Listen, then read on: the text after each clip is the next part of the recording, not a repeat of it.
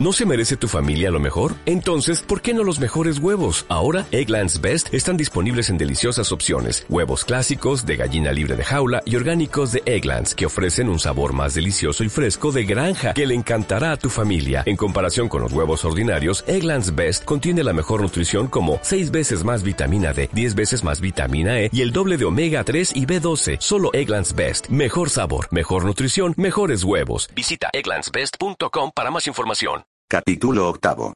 La ley de la cuerda. Joaquín Murrieta pudo haber vivido en paz en cualquier rincón o extremo del mundo excepto en California en aquel 1851.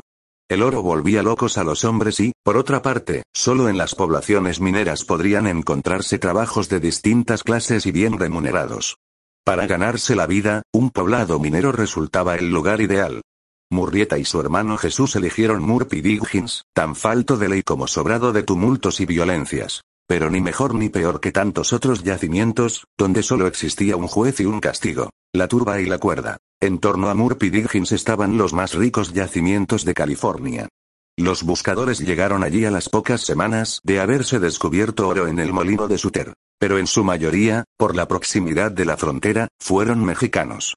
De ahí había nacido un rencor de hondas raíces entre los norteamericanos, que llegaron demasiado tarde, encontrándose con que lo mejor de los terrenos ya estaba acotado y denunciado. No por eso faltó oro, y pocos fueron los que no lavaron 100 dólares diarios en polvo de oro, lo cual, teniendo en cuenta la abundancia de licores y otras diversiones igualmente gratas para los rudos mineros, era ideal para que todas las noches Murphy se convirtiese en un infierno, donde la vida humana estaba a merced de uno o de unos cuantos. Murrieta y su hermano fueron en el pueblo un par de mexicanos más, sin que nadie les concediera mayor importancia.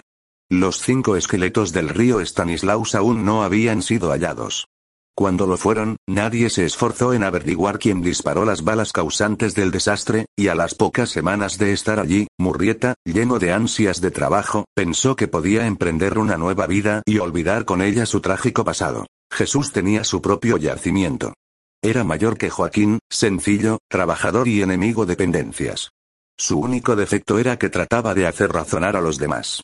Joaquín le visitó a menudo en su cabaña y en su yacimiento, ayudándole a trabajarlo, mientras él intentaba reunir lo suficiente para establecer una tienda. Ya tenía el local y ahora solo faltaba llenarlo de género.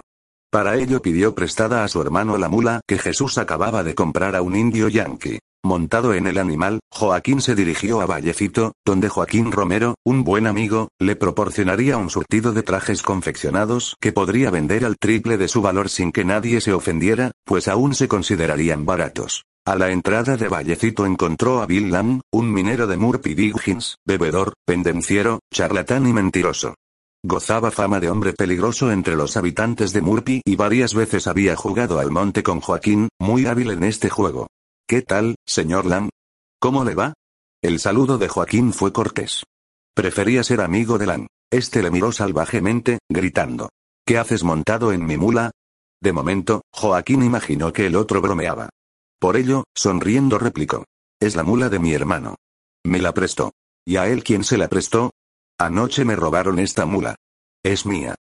Pero si mi hermano la compró hace tres días, señor, sonrió apaciguador Joaquín. Si la suya le fue robada anoche, no puede ser esta. ¿Me has tomado por un idiota? Digo que me la robaron anoche y tú contestas que tu hermano la tenía anteayer. Mi hermano compró esta mula, señor Lan. Se lo aseguro, porque yo lo vi. Mi hermano es un hombre honrado. Y yo no soy ciego como para confundir mi mula con otra. Baja enseguida de ella o te hago prender por cuatrero. Murrieta trató de calmar al minero. Usted me conoce, señor Lam, y sabe que no voy a huir. Dejemos las cosas tal como están ahora y, mañana por la mañana, yo estaré con mi hermano en Muti. Usted vaya allí y mi hermano le dará todas las pruebas y detalles necesarios para que usted se convenza de que la mula pertenece a mi hermano. Lan se conformó y en realidad se habría olvidado del suceso si Murrieta y su hermano hubieran permanecido en sus yacimientos o en su tienda en vez de acudir a la cita. Lan conocía la inutilidad de querer demostrar que aquella mula era suya y no acudió a la cita, permaneciendo en la taberna, rodeado de amigos que bebían a su costa. En total eran unos veinte. Lan empezó a hablar de los mexicanos y de que todos eran iguales. Ladrones y cuatreros. Esto es lo que son todos. Desde el primero al último. Y además usurpan nuestras tierras.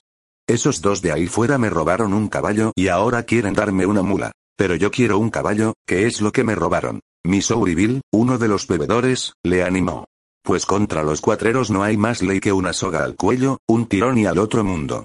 Si nos dejamos avasallar nos echarán de California. Mano dura con ellos. Gritó Jack Higgins. Los veinte bebedores salieron en tropel, capitaneados por Lam, que gritaba. Ahí están esos malditos cuatreros.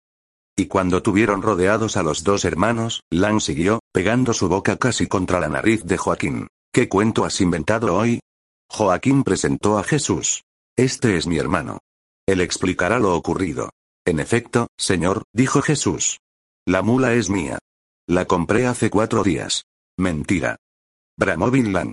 Vosotros conocíais mi mula y mi caballo, ¿verdad? ¿Es esta mi mula? ¿Lo es o no? Todos dijeron que sí. Efectivamente aquella mula había pertenecido a Lan. Era su mula, señor, replicó Jesús. Usted me la vendió. Le pagué 500 dólares por ella. Durante un momento Lan quedó desconcertado y, al mismo tiempo, sus amigos le miraron acusadoramente. Pero enseguida se rehizo y tronó. Eres un mentiroso. Eres un cuatrero. Estamos hartos de ladrones. Traed una cuerda. Se trajeron cuerdas y se empujó a los hermanos Murrieta hacia el recio álamo que servía de horca para las expeditivas justicias del populacho. Ben Marshall y Bill Birnes, dos vecinos algo más sensatos que los otros, trataron de evitar la tragedia. Cuidado con lo que hacéis. Gritó Marshall. Encerremos a esos mexicanos en la cárcel y aguardemos a que se reúnan pruebas para juzgarlos. Tienen derecho a un juicio legal. Por su parte, Birnes proclamó. Conozco a Joaquín Murrieta y respondo por él.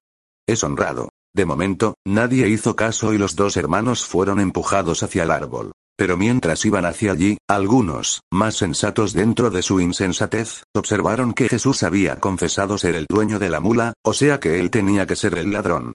Tras mucho discutir y pelear, la multitud decidió colgar a Jesús y darle 39 azotes a Joaquín. Viernes protestó. Si reconocéis que su hermano es el único culpable, ¿por qué azotáis a Joaquín? No seáis bestias. Le azotaremos. Gritó Lan. Yo le daré los azotes. Entretanto, ya tenía Jesús la cuerda al cuello y una vez pasada por el tronco, los que pudieron echar mano al otro extremo tiraron de él, arrastrando hacia la rama a Jesús, dejándole que se debatiese en la agonía, mientras ellos ataban a Joaquín al tronco. El muchacho, desnudo hasta la cintura, con una cuerda que sujetaba sus muñecas haciéndole abrazarse al tronco, levantó la cabeza para seguir los agónicos estertores de su hermano, por cuyo cuerpo pasaban como oleadas de frío, provocando espasmos cada vez más débiles, hasta que todo su cuerpo pendió como un pingajo mojado, levantándose las mangas para dar más libertad a los movimientos del brazo. Lan cogió un látigo de trenzado cuero y levantándolo tomó impulso y descargó el primer latigazo, que resonó como un tiro y abrió un sangrante surco en la espalda de Joaquín, que cerró un momento los ojos, dejando de ver a su hermano. Volvió a abrir los ojos y pidió. Dios mío, dame fuerzas para que pueda resistir esto y vengarlo. Seguía mirando el inmóvil cadáver, cuyos desorbitados ojos parecían contemplar la bestial escena. Lan siguió golpeando a Joaquín sin prisa, procurando no precipitarse y pegar en el tronco o en otro lugar no doloroso. Cada latigazo arrancaba trozos de piel de la espalda, del pecho y de los hombros. Joaquín sudaba copiosamente y desfallecía de dolor. Sin embargo, no había lanzado ni un grito, ni un gemido. Soportó estoicamente el martirio. Pero Cupido llegó la cuenta a 36, Joaquín temió no vivir hasta el fin de la prueba. Si Dios no me oye, se lo pido al diablo. Gritó. Dame fuerzas para vengarme de todos.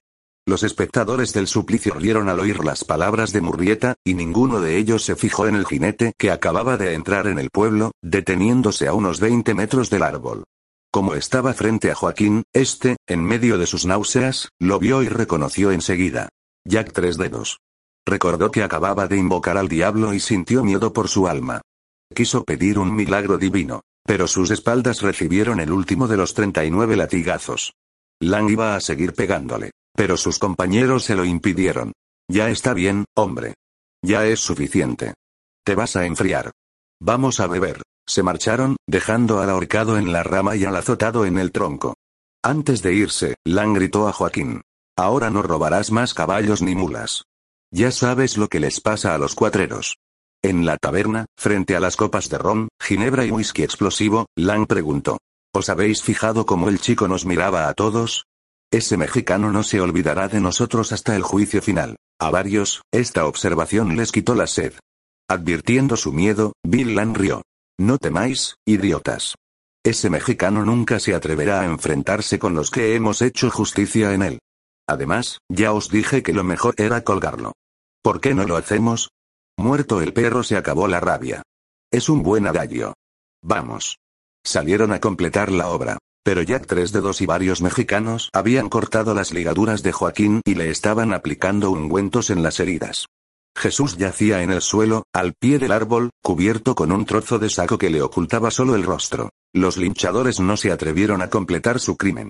Regresaron a la taberna y, durante la siguiente semana, se habló mucho del linchamiento de Jesús Murrieta. Luego, como había mucho en qué pensar, se olvidó el asunto y nadie se acordó del muchacho de 18 años que se reponía de sus heridas en una casa mexicana, cuidado por Jack Tres Dedos, cuyos ungüentos sobraban milagros en la desollada espalda y pecho de Joaquín. No hiciste bien separándote de mí, dijo varias veces Jack, sentado a la cabecera de la cama. Si llego a estar contigo no te sucede nada. Ahora no querrás que nos separemos, ¿verdad? Hasta el día en que se pudo levantar, Murrieta no contestó a la repetida pregunta de Jack. No me separaré de ti, pero me gustaría saber quién eres. ¿Quién eres? Jack se echó a reír. Pues ya me conoces, dijo. Ya te expliqué quién era. Me llaman tres dedos, yo te llamaría el diablo. Es un buen nombre, si te gusta, respondió Jack. Pero me gusta más cualquiera de los otros. Pero, tú eres el demonio. ¿No es así? Como tú prefieras, Joaquín. Soy tu amigo. Esto es lo importante.